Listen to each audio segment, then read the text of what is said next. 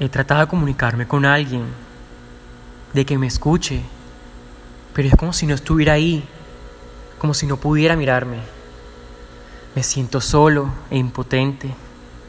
Y aparte, me traen a alguien a mi casa, un sacerdote, para sacarme de aquí.